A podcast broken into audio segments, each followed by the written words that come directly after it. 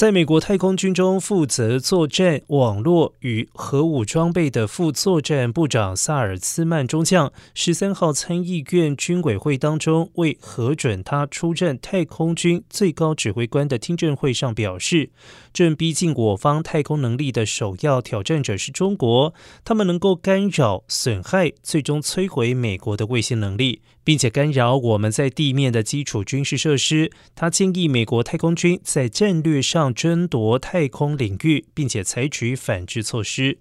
如果获得参议院核准，萨尔斯曼将会接替空军上将约翰雷蒙德，出任美国太空军的第二任作战部长。